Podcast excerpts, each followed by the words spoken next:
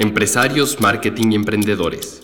Por Colocando Ideas. 30 minutos con ideas que podrás colocar en tu negocio y en tu vida para lograr tus objetivos. Vender más, darle más visibilidad a tu marca. O generar estrategias de marketing que sí generen resultados. Charlaremos con empresarios, emprendedores y expertos de marketing. Bienvenido, a AM. Somos Polo Ruiz y Susana San Román, fundadores de Colocando Ideas, agencia de comunicación con operaciones en México, Brasil y Latinoamérica, donde ayudamos a marcas internacionales a, lograr, sus objetivos. M. Empresarios, marketing y emprendedores. Bienvenidos a M Podcast. El día de hoy vamos a estar hablando sobre relaciones públicas para tu marca, qué sí debemos hacer y qué no podemos hacer. Tengo una invitada que además de una gran amiga, es una experta en relaciones públicas, Gaby López, bienvenida. Hola, muchas gracias por invitarme. Siempre estás del otro lado del micrófono, ¿verdad? Buscando la entrevista. Hoy te toca ser la entrevistada. Gaby y yo hemos compartido más de 20 años de amistad. Llegó por mí al DF, se vino a vivir, bueno, ahora CDMX y pues la he visto crecer. Ella tiene, como les decía, 11 años trabajando para marcas internacionales, encargándose desde México hasta Latinoamérica de todas las relaciones públicas y su estrategia para marcas de entretenimiento. ¿Se vale decir marcas o no? Mm. Mejor no, que luego disclosure. Entonces, pero ella ha influenciado las series que ven, la música que escuchan y notas de negocios que han visto y leído en los periódicos y en medios masivos. Entonces, bienvenida Gaby. Muchas gracias. También he estado por ahí por temas de cerveza. Acuérdate que también trabajamos por ahí unas cosas juntas. Eso fue muy eh, divertido. Con temas de telecomunicación, he estado como en todo. Creo que solo lo único que no he llevado en temas de relaciones públicas es política, pero de ahí en fuera he estado en todo. Revisen, escuchen el podcast de la primera temporada con Jaime Abreu. Eh, Gaby estuvo, Andreu, estuvo detrás de esta estrategia por la cerveza libre que impulsó el consumo de cerveza artesanal en el país y sobre todo la legislación que para la antimonopolio. La apertura del mercado de cerveza en México por el tema de monopolios que había anteriormente, sigue habiendo, pero ya es distinto, ya hay más apertura, ya conocemos más marcas, ya se ha impulsado pues como todo este movimiento y toda esta cultura de la cultura cervecera. Exactamente, entonces ella es la estratega que estuvo atrás de todo esto. Y por eso lo invité a hablar de lo que debes hacer en una estrategia de relaciones públicas y lo que nunca debes hacer. Entonces, vamos ahí, bienvenida de nuevo a M Podcast. Vamos a seguir la tradición. Tres palabras que describen a Gaby López. Difícil, difícil. Siempre es muy complicado como definirte como en palabras muy sencillas, pero yo pensaría que sería apasionada en general, como por las cosas que me gustan, me gusta meterle como mucha pasión, eh, creativa, me considero también una persona bastante creativa y de repente despistada creo que también se vale aceptar este tipo de cositas. Y después de COVID uno anda peor en ese último aspecto. Ella es muy creativa, le gusta mucho la música, le gusta patinar, se avienta hasta 50 kilómetros los domingos en reforma y además sabe bordar de una manera increíble. Entonces creo que es diversa también, yo diría, y experta en PR. Cuéntanos hoy qué haces. Hoy estoy trabajando en temas igual de comunicación estratégica y de PR para temas de entretenimiento. He estado, como te decía, como en muchos aspectos, estos últimos dos años en particular, ha sido como el estar en diferentes fuentes, estar trabajando con temas de estilo de vida, wellness, eh, tenis, o sea, he estado como metida como en todo esto y ahorita voy a empezar a trabajar con un nuevo proyecto que tiene que ver con temas de entretenimiento para México y Latam. Voy a hacer una pregunta, ¿qué prefieres? ¿Estar en el mundo de agencias o estar en el mundo de freelance? Difícil, es muy difícil porque creo que los dos son, son como dos ramas muy interesantes. Como por la parte de freelance, un poco es como tener una libertad distinta de sí tienes que tener pues tus tiempos y todo, tipo, obviamente siendo freelance nunca eres, dueño totalmente de tu tiempo, pero a la vez sí. Pero la parte de la agencia te da como este soporte creativo porque no solo estás tú, sino está como todo un equipo con el que puedes estar compartiendo, tienes metas como no sé si más claras, pero tienes como objetivos totalmente medibles. medibles. Igual aparte también como el freelance, pero es un poquito como más jugar con esta parte. Yo sí le veo una ventaja a los dos y el trabajar en equipo, al menos yo como agencia a mis clientes, es muy cierto lo que tú dices. Te doy un respaldo de que si se enferma tu ejecutivo, yo tengo más personas que pueden cubrir tu cuenta y tengo más creativos que pueden trabajar una idea y tengo más ojos observando, analizando, revisando, monitoreando. Entonces, sí, eso parte como del trabajo en equipo es súper importante porque es justamente hoy si te pasa algo, ya de repente te vas a quedar sin la mitad de tu equipo, que a lo mejor solo eres tú o a lo mejor es alguien más con el que estás trabajando. Pero cuando trabajas como en agencia, a lo mejor sí hay esta posibilidad de que tu equipo sea más grande y que puedas, lo que decías, de ser los ojos de tu cliente en el lugar en donde estés. Y que esa meta que decías tú, que cuando trabajas en una agencia con clientes, tienes metas muy claras que tienen que conseguir como equipo. Entonces, el cliente siente este respaldo de tener todo ese ejército de personas con un chorro de talento y comprometidos para lograr sus metas. Y ahí vámonos a la carnita. Entonces, ¿cuáles son las 5, 3, 10, las cosas que sí tienes que hacer para tu estrategia de relaciones públicas? Yo en ese sentido, o sea, soy como muy abierta. Creo que podemos uno hacer como estrategias que sean como muy creativas, pero una de las primeras bases es conocer tu cliente. No puedes crear una estrategia basada en algo que no sabes. O sea, desde que te tienes que involucrar de si es algo que tiene que ver con temas de streaming, literal meterte a ver cómo funciona el servicio, cómo eres tú con cliente. Si eres de cerveza, pues literal a tomar las cervezas para que puedas puedas decir de, bueno, el por qué la gente toma cerveza y lo lleva más allá, no solo como el de, ay, pues vamos a tomar y ya, sino que tiene que ver como todo esto. Creo que el primero, el conocimiento de tu cliente es básico. Segundo, realmente crear historias.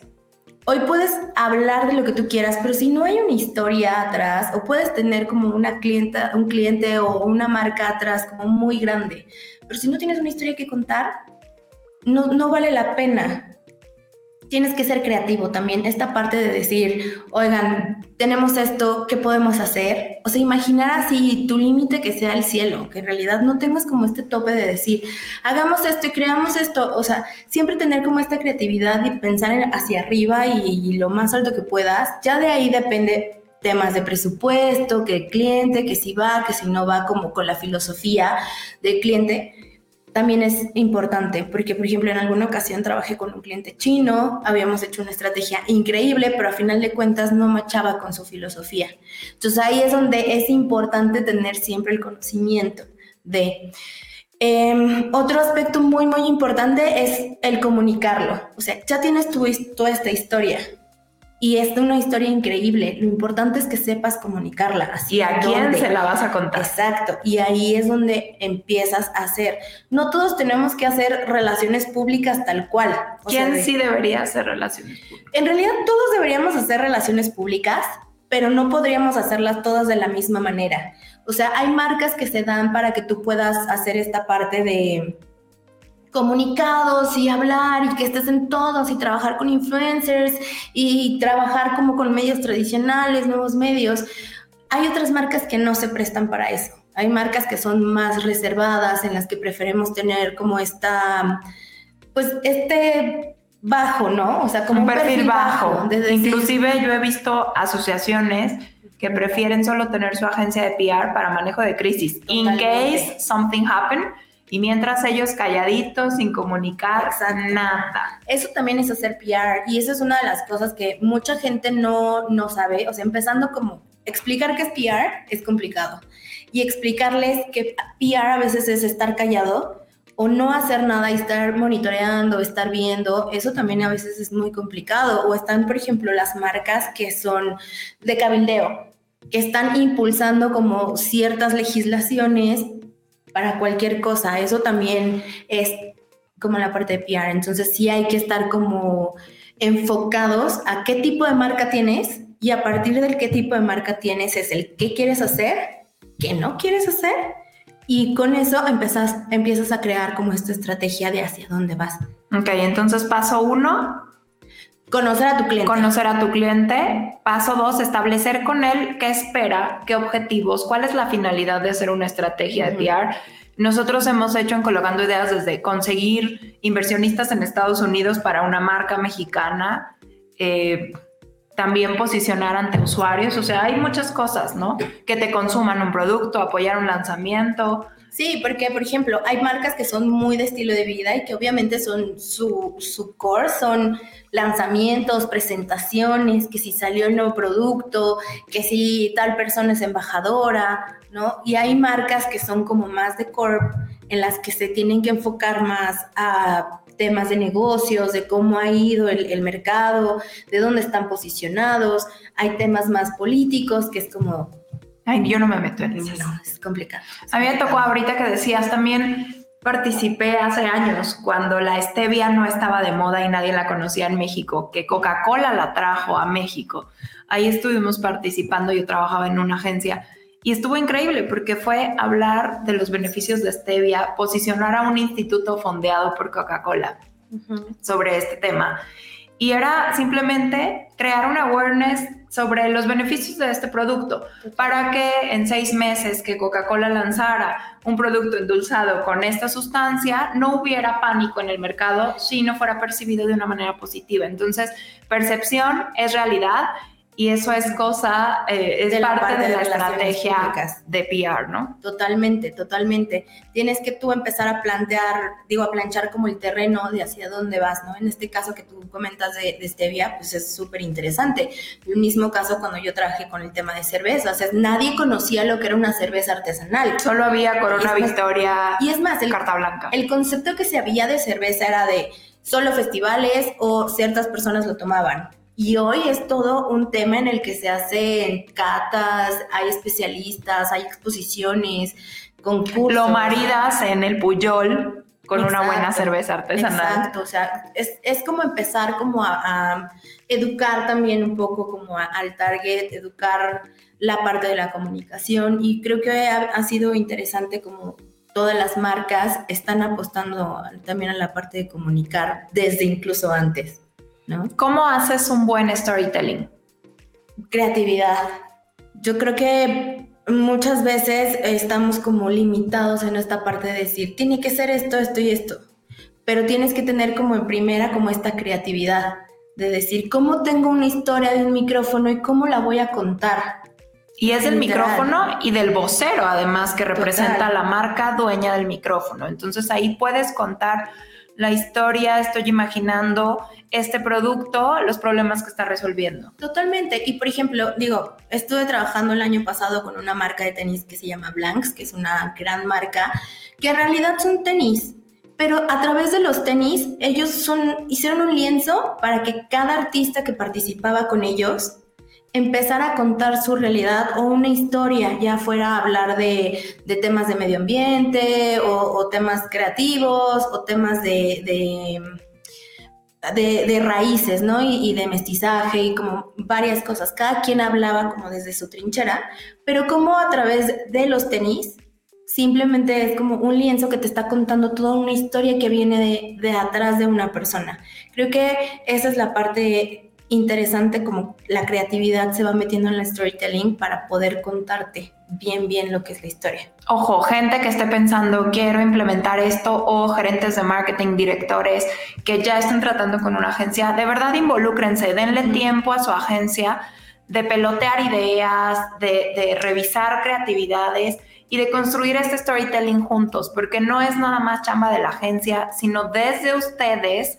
que son los que traen el feeling. Y yo además siempre les digo, involúcrame con tus personas de producto, con tus personas de ventas. Si se puede hasta con las personas de call center que reciben todas las quejas, ayudas, porque con eso vas a conocer la historia del cliente, de cómo está usando ese producto. Y sobre todo, ¿sabes qué? O sea, uno sí es como el cómo está usando el producto, porque a final de cuentas tú puede ser que te haya salido como una forma totalmente distinta de cómo lo usa y viene de ahí, viene del cliente pero también como la parte como de comunicación es importante la, porque muchas veces hay muchos filtros que vienen, piensas tú desde parte de marketing, desde la parte de arriba o la creación de un producto, que es una idea maravillosa de cómo estás comunicando.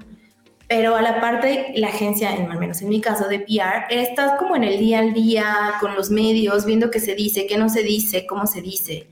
Entonces, de repente hay cosas que pueden ser muchas banderas, muchos ojitos rojos, que no puede bajar así la comunicación. Entonces sí es importante hacer equipo entre las agencias, entre tu departamento de marketing, el de ventas, el de PR, porque, o sea, a final de cuentas se puede hacer una amalgama muy interesante, se puede explotar muy bien la marca, pero sobre todo también es importante tener en cuenta que se pueden evitar como todos estos problemas y pueden llegar, digo, ejemplos también hay muchos de cosas que se pudieron haber evitado si se rebotaban en equipo. Exacto. Eh, el otro día estaba hablando con una PR que llevaba toda una estrategia de un producto de consumo y dice, lanzó la campaña la que más dinero le habían invertido y en su agencia la lanzaron desde campaña digital, pero también campaña de PR. Y resulta que en la noche, después de una semana, ella va al súper y le ve que había letreros de no está en existencia y el nombre de su producto inmediatamente manda al chat del cliente, cliente, estoy viendo esto. Ah, sí, es que no nos llegó el cargamento. Y es como, cliente, lanzamos la campaña, te avisamos, ¿por qué no nos avisaste? O sea, ahí hubo, hubo un drenaje de dinero porque la gente se interesó por el producto, si no el súper no hubiera puesto un letrero de no, está en existencias. Entonces, es bien importante a los que nos escuchan, trabajen en equipo. Las agencias somos su equipo y los PRs y el de Trafficker y el de digital, estamos ahí para beneficio de ustedes. Úsenlos de manera adecuada. Totalmente, totalmente. Y digo, siempre pasa que los equipos llegan a ser un tanto celosos, o sea, a menos en mi experiencia así ha sido, pero pues también ha sido como parte como de PR que te tengas que adaptar. Que generalmente somos como los últimos en enterarnos de todo y te tienes que adaptar. Entonces una buena capacidad de un PR que tanto tiene que ver en la persona como en la estrategia, como en el equipo, es el tema de la adaptación. Es súper importante siempre tenerlo también en, en cuenta porque las cosas siempre van a cambiar y generalmente los de PR son los últimos en enterarse. Pero sí, tengan mucha comunicación. Otra pregunta, Gaby. ¿Cómo PR tradicional era las compañías redactaban un boletín de prensa y se mandaba a una base que a lo mejor nadie revisaba si estaba actualizada o no, a lo mejor el periodista ya no trabajaba ahí. Em, entonces, ¿qué haces? Además de hacer un comunicado de prensa, ¿cuáles son otras acciones para llevar este contenido de las marcas hacia el periodista de la fuente y que sí le interesa o este key opinion leader que está relacionado con el tema? ¿Cuáles son esas buenas prácticas? Creo que es importante siempre conocer tu fuente. O sea, empezando es muy, o sea, como de los básicos, realmente conocer a quién le estás hablando. Puedes que sea nuevo y este es un consejo para la gente que va empezando puede que tú seas nuevo, pero si tú no tienes el interés de fijarte quiénes son los que escriben, desde quién es el editor, quién es el reportero, porque dentro de los reporteros habrá uno que de negocios que cubra solo esto u otra persona. Creo que es importante empezar con el conocimiento. Em, otra muy buena práctica es sí acercarte a ellos, realmente leer su información, porque muchas veces pasa de que tú mandas un comunicado así a todo mundo y en realidad no le sirve al periodista. Y cuando tú realmente tendrías una nota interesante que podría servirle para alguna entrevista, algún reportaje a profundidad, pues ya no te va a leer. Entonces sí es importante saber desde qué le gusta escribir, vaya, o no, no, necesariamente sus gustos personales, pero sí de cuál es su estilo, cuáles son los temas que más aborda, cómo lo aborda, eso es súper importante. La perspectiva que tiene el propio periodista sobre ese tema. Y cómo te puedes ir acercando, ¿no? Eso, eso son como de las partes de las buenas prácticas, pensar en, en ellos, cómo solucionarles la vida también, cómo ser más prácticos, porque así como uno en una agencia le puede llegar a mandar en un mes tres comunicados de prensa, o sea, a diario le deben de llegar muchísimos porque somos muchísimas marcas. Pensar que somos demasiadas marcas te ayuda a poner en perspectiva para solucionarle al periodista de decir, ah, aquel me mandó esto, va perfecto, lo voy a revisar porque sé que no me manda tanto spam. Porque ya te ubica como un PR de calidad. Totalmente. ¿Y cómo ayudar a solucionarle? Esa también es una gran práctica que al menos a mí me ha servido a nivel personal, el cómo ayudarlos a realmente sacar la nota. No es darles un ángulo de la nota, porque al final de cuentas ellos son los expertos en ese tema, pero sí acercarlo de decir, oye, puedo tener una entrevista con tal persona que te puede dar esta información. ¿Te funciona? Si no. Algo que me decía Roberto Arteaga de Forbes. Mm. Eh, Roberto, un saludo a Roberto. Un saludo a Roberto.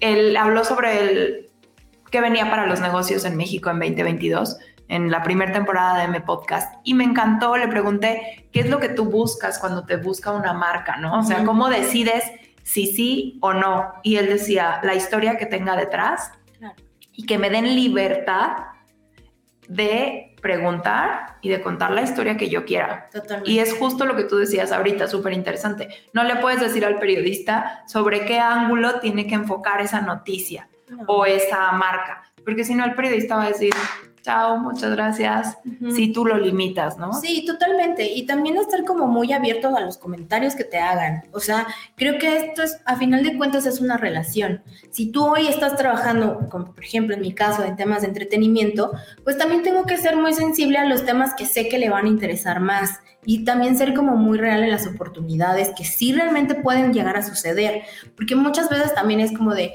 sí hay que prometer esto, esto y esto y esto y esto, y en realidad no pasa. O sea, sí decirles, existe la posibilidad de que podamos tener esta historia, ¿cómo ves? ¿Te gusta? Sí, no. Y trabajar en conjunto. Muchas veces pensamos que el periodista es como, ay, no, hay que tener nuestra limitación y no, hay que trabajar en equipo, porque también con ellos empiezan a crear y cosas e historias que ni siquiera pensabas, a lo mejor haciendo un shooting, haciendo cualquier actividad que tenga que ver con comunicación, que pueden salir como de esta, de esta relación, ¿no? Eso está súper positivo. Ahora vamos a hablar de lo escabroso. Lo que nunca debes hacer, porque quizás nos está escuchando un emprendedor que va a iniciar su propia estrategia de relaciones públicas o una marca y al gerente lo acaban de meter, le acaban de insertar como responsabilidad también RP, porque pasa. Siempre ¿no? Ahorita tengo a muchos directores de marketing, de ventas, que ahora llevan marketing y además digital y RP. Entonces, pasa. ¿Cuáles son estas cosas escabrosas que ni por error debería de hacer una marca cuando implementa una estrategia de relaciones públicas? Pues para empezar, el no ser abierto. Creo que tienes que ser una persona muy abierta. Si tú estás siendo responsable, escuchar a tu agencia y tener como claro que hacer PR no es lo mismo que hacer marketing. Son dos cosas diferentes y son dos maneras de comunicar totalmente distintas. Sin embargo, se acompañan. Exacto. Si son una cosa, por ejemplo, si vas a generar eh, un contenido para un medio, no puedes hacerlo tan marketing de decir, y viene la oferta del 3x2. No, o sea, tiene que haber como una manera para contar la historia para que el periodista sea atractiva.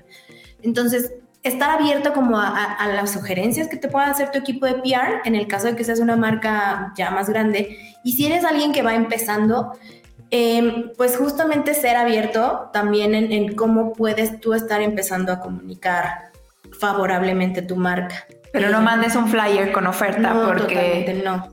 A menos que se lo mandes para que él te lo consuma, pero el periodista no, no, va a decir gracias por participar. Incluso desde irnos, por ejemplo, en el caso de los emprendedores o de la gente que tiene marcas un poco más pequeñas, irnos un pasito atrás, o sea, realmente definir quién es, quién es tu empresa, cómo es, cómo te gustaría que allá afuera hablaran de ella.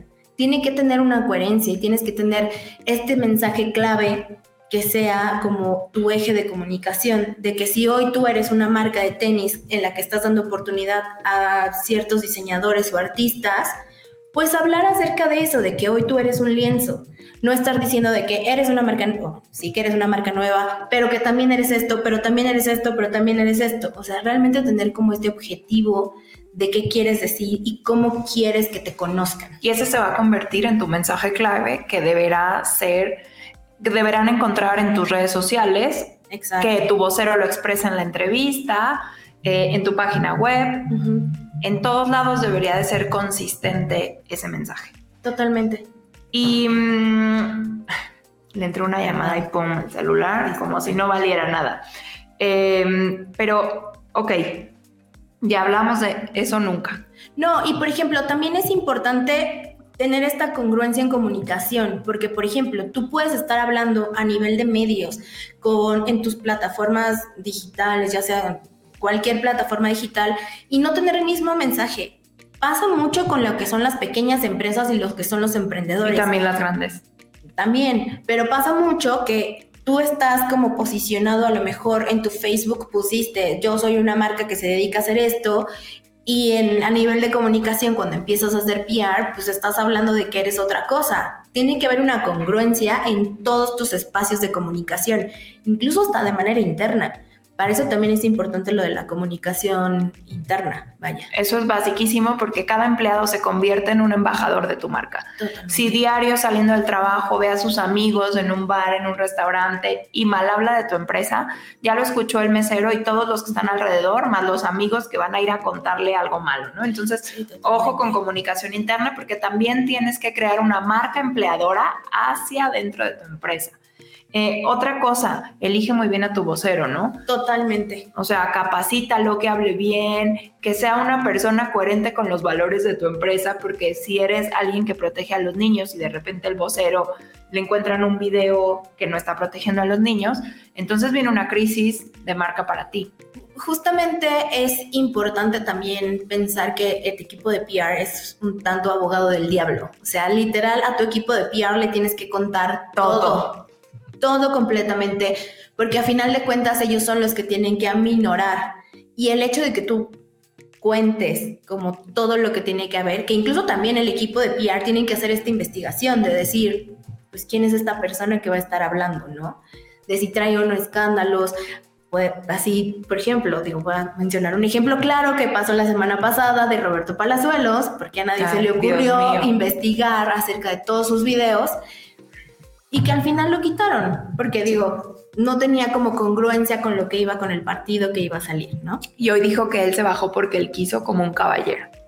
Cuando en realidad sabemos que no es así, pero bueno. Exacto. Entonces sí es importante que, que en primera sepas quién es la persona que va a dar la cara de tu empresa. Dos, que esta persona realmente tenga ciertas características. Evidentemente tiene que ser una persona de un, de un alto cargo, tiene que ser tu CEO, tiene que ser director, de alguna área. Eh, pero incluso a diferentes, em, diferentes áreas tienes que prepararlo. No puedes mandarlo al director de finanzas a hablar de cosas de producto, porque no vas a ver. Simplemente hay que prepararlo para que esta persona de finanzas que no sabe de producto sepa decir de, bueno, hoy no puedo yo hablarte de esto, pero con gusto más adelante alguien más lo podrá hacer. Claro. Sí es importante que sepa. O dar información en general. Ese es un súper tip. Ustedes como marca o como emprendedor pueden tener varias, varias personas que sean sus spokesman. Entonces, si vamos a buscar medios de negocio, si quieres llevar un dato súper duro, entonces puedes quizás meter al de finanzas o al CEO o al director general enfocado a estos temas. Pero también si tu producto es de consumo, puedes tener a otra persona o a un embajador de marca hablando a ese target de medios, ¿no? Entonces sí se vale tener voceros personalizados, tampoco tengan 15, yo pensaría dos, tres, Sí, también depende mucho como el tamaño de la empresa, pero cuando vas empezando, lo recomendable es que sea una sola persona a quien se vayan dirigiendo y que esta persona que ya va a estar posicionada en medios gracias a las actividades que se vayan haciendo, pues va a ser más fácil el dominio del tema, ¿no? Que sea una persona que también tenga como ciertas características, que no le dé tanta pena hablar, que se sienta un poquito como más desenvuelto. Que sea empática. Que sea empática. Que tenga facilidad de palabra, eso es súper importante. Nosotros tuvimos, en el caso de cofundadoras o cofundadores, no los dos tienen que ser spokesperson. No, no necesitan. Escoge uno, el que sea más gallo para hablar, para resolver las preguntas difíciles. Y ese, pues nosotros tuvimos a Lizzie Giacoman, cofundadora de Vinco, y lo hace espectacular porque además le notas la pasión que se le sale por los poros y ella tiene dos cofundadoras más y eligieron que ella fuera, ¿no? Porque sus skills son los que hacen muy literal, ella es muy charming eh, es encantadora y pues dices, oye, yo quiero saber más de tu empresa. Entonces, elige adecuadamente al vocero. Claro que también ahí pasa que a veces este vocero que tenemos es la única persona que está y no tiene este charm para decir de, wow, me enamoro de tu producto. Pero hay maneras de hacer que saque ese, ese enamoramiento que puede llegar a darte. Y te puede enamorar al periodista a través de datos duros. O sea, en una entrevista, si te suelta datos de industria, números, cifras, quotes contundentes, perfecto. Que para eso regresamos al punto de conocer a los medios.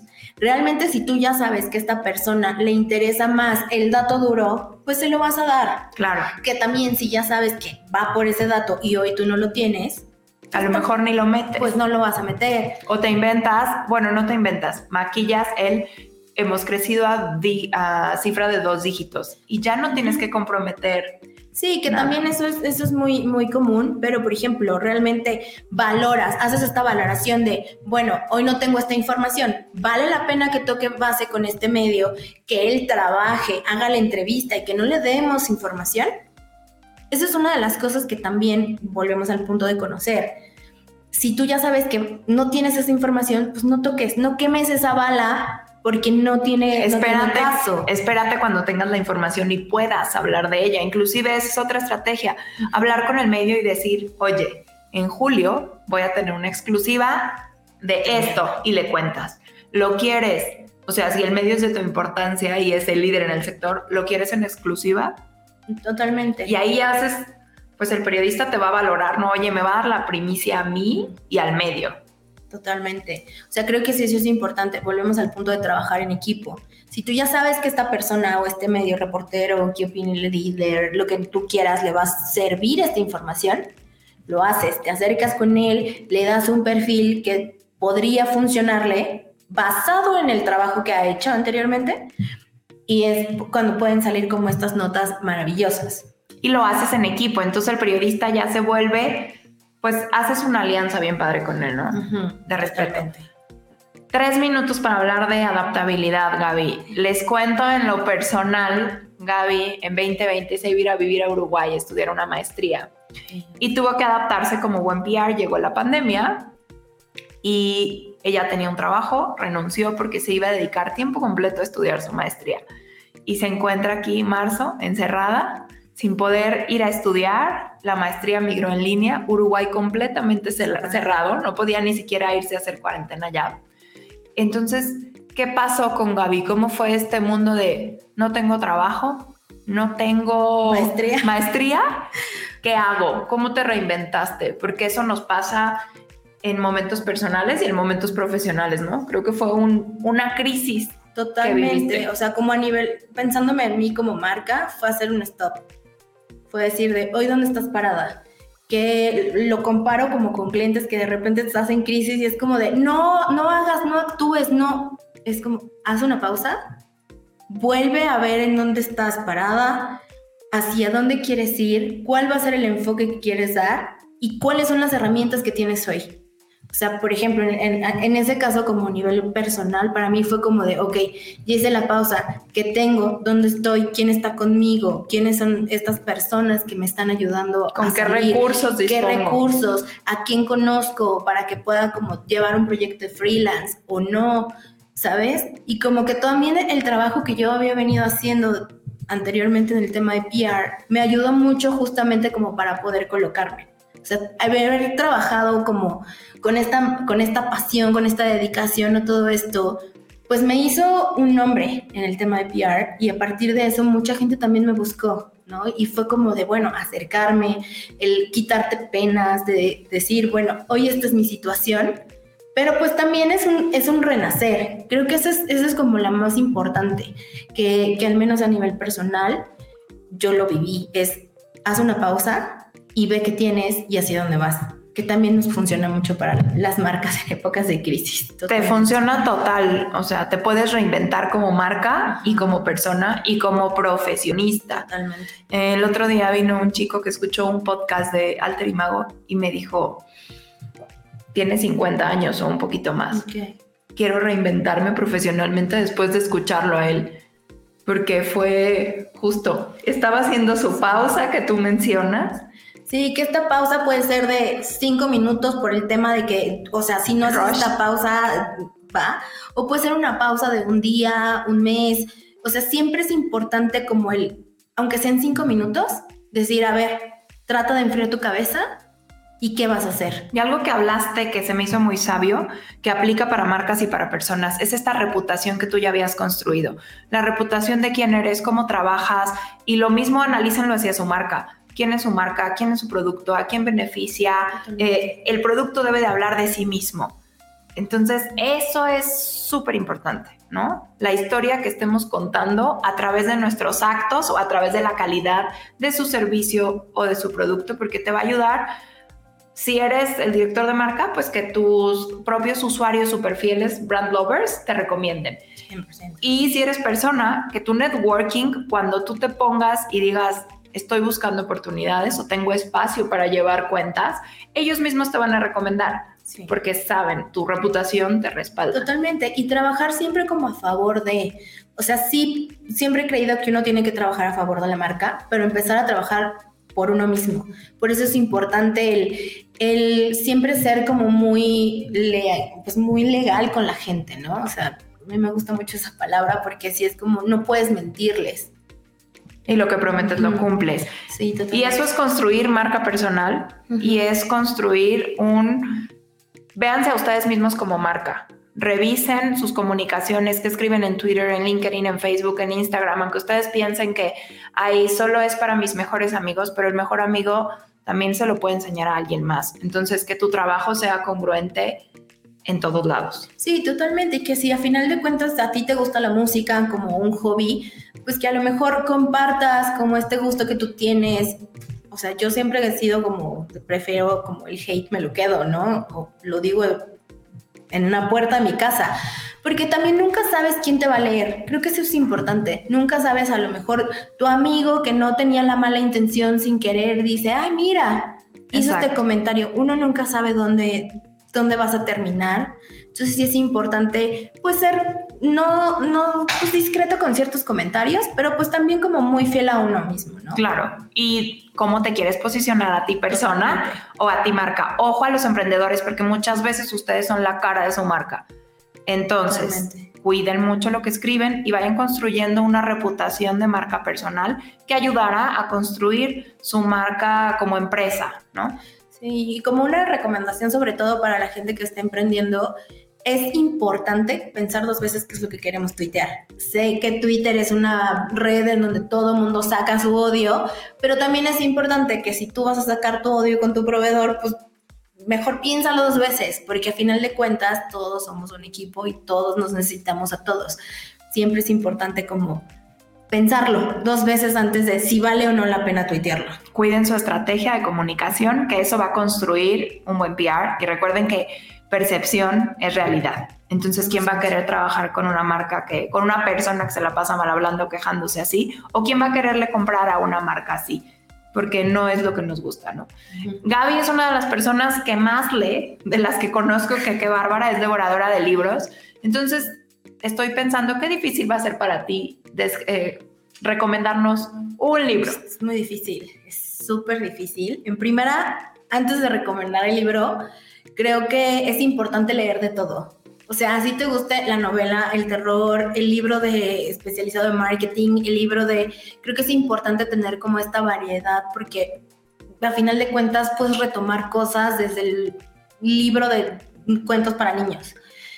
En particular, en particular, yo hace como dos años leí un libro que se llama Smarties. Eh, no recuerdo el nombre del autor, pero son como datitos que hoy los aprendí y que para mí eran hoy muy obvios, pero que si alguien me hubiera dado ese libro cuando empecé mi carrera de PR, otra cosa hubiera sido totalmente, o sea, una de las cosas que yo siempre he platicado con mi equipo es elige tus batallas. Ahí te dan una explicación del por qué tendrías que elegir tus batallas. Y es una cosa que te digo, hoy es muy obvia, pero alguien que va estudiando, o sea, que está estudiando la carrera o que está saliendo o que es la primera vez que vas a hacer como esta cuestión de comunicación, creo que ese libro es muy bueno y es fundamental que lo lean. Eso está increíble. Y además ese libro está bien ligerito de leer. Te aprendes como el dato, dices, bien, ya puedo llegar a mi próxima junta y aventar un dato que diga... Sobre todo hay, hay también hay otro consejo muy, muy bueno en que en realidad llegues como con el punto. Si hoy te están preguntando esto, no le des un rollo así gigante porque es como de, no, no tengo esto. ¿Por qué? Por este y esta y esta razón. O sea, un poco es como el, ve al objetivo y un poco también, si llegas con un problema, ya llega como con tres soluciones. O sea, no es nada más de, ah, tengo este problema. Ajá, pensaste en tu solución.